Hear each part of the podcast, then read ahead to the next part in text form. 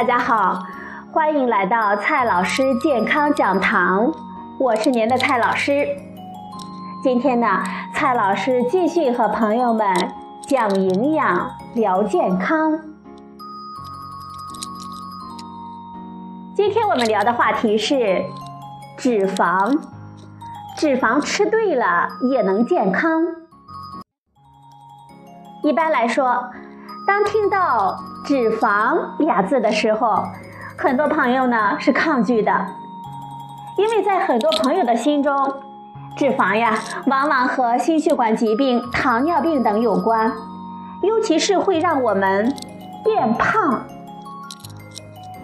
难道脂肪真的是一无是处了吗？别着急，今天呢，蔡老师就和朋友们聊一聊脂肪。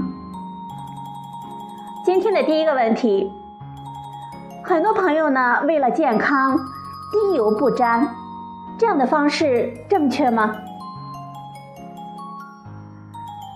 部分姑娘为了减肥，一点油星都不吃，吃东西之前啊也要拿手机查一查，有脂肪就直接不吃，视脂肪呢为头等天敌。其实呀，这种生活方式呀。很危险，朋友们别忘了呀，脂肪可是构成我们人体细胞的重要成分呀。而且，我们食物中的维生素 A、维生素 D、维生素 E 等脂溶性的维生素，都是溶解在脂肪里的。如果我们不吃脂肪，等于白吃了这些维生素，时间长了呢？就会因为缺乏维生素而导致营养不良。重点是，难道我们不吃脂肪就能瘦了吗？你可以试着多吃点碳水化合物，照样呢可以白白胖胖的。真理是这样的，减肥靠的还是均衡饮食、适量运动的长期坚持。今天的第二个问题：不饱和脂肪酸可以随便吃吗？还是那句老话，脱离剂量谈毒性的行为都是耍流氓。有研究发现，把膳食中的饱和脂肪酸替换为不饱和脂肪酸，可以降低心血管疾病的发生风险。于是呢，富含不饱和脂肪酸的橄榄油，在我们大家的心中就是健康的。除此之外，橄榄油中还富含维生素 E 和多酚类的物质，也对我们健康有益。可是，炒菜的方式会破坏掉橄榄油中的有益我们健康的成分，单不饱和脂肪酸对健康的促进作用，也很容易被吃太多油所掩盖。所以，如果平时烹调油用的太多，就算全是橄榄油，也救不了你呀。坚果呢，也是同理。比如说，一百克熟核桃仁里面的含有的脂肪呢，可以达到五十克。这就意味着，我们边吃边聊天的话，不经意间就能把一顿饭的热量吃了进去。今天的第三个问题，我们需要坚决不吃饱和脂肪吗？最新发布的《二零一六到二零二零的美国居民膳食指南》中，他们建议每天吃饱和脂肪的量不超过摄入总热量的百分之十。一般来说，动物性食物中，比如说肉、蛋、奶，或多或少呢都有饱和脂肪，而肥肉、黄油、奶油、猪油呢，算是饱和脂肪的大户。目前，越来越多的研究呢认为，饱和脂肪并不像反式脂肪那样吃了就有害。总之，主要呢还是讲究的量的控制。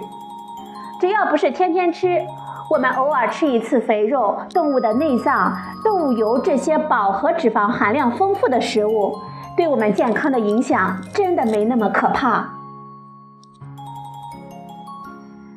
今天的第四个问题，我们应该如何正确的吃脂肪呢？蔡老师呢，给大家提几点建议。第一点，烹调油要换着用，每次用少一点。不同种类的烹调油有着自己各具特色的脂肪酸的组成，比如说玉米油中就含有比较多的亚油酸，而橄榄油中则含有比较多的单不饱和脂肪酸。因此，隔一段时间我们就应该换一种植物油来吃。这样呢，也能够摄入多一点的有益成分。至于动物油呢，我们偶尔吃一点猪油炒饭呢也就好，牛油火锅呢偶尔烫烫也就好。如果是天天用来炒菜就不合适了。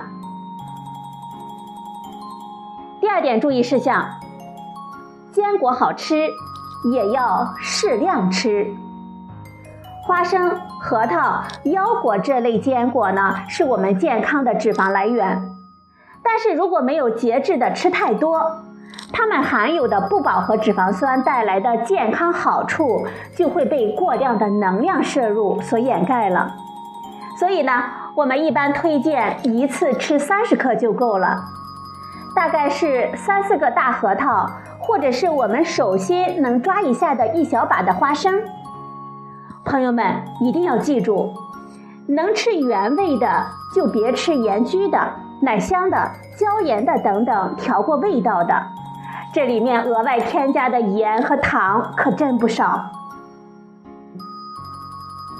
第三点注意事项：吃肉我们要聪明的吃，肉类这种食材会不可避免的含有一些脂肪。但是不同肉类脂肪的含量的差异也是非常大的。看到肥肉呢，我们大家都要知道躲。看上去不怎么肥的肉的脂肪的含量呢，也不一定低。吃肉我们要这么吃。建议呢要选没什么花纹的精瘦肉。肉上的白色漂亮的花纹呢，可都是脂肪啊。我们要多多的用白肉代替部分红肉，相比牛肉、羊肉、猪肉这类红肉，白肉的脂肪含量更少。比如说鸡肉、鸭肉、鱼肉等等。好了，朋友们，今天呢，蔡老师给大家聊的话题是脂肪。脂肪吃对了，也能让我们健康。今天的节目呢，就到这里，谢谢您的收听。我们明天再会。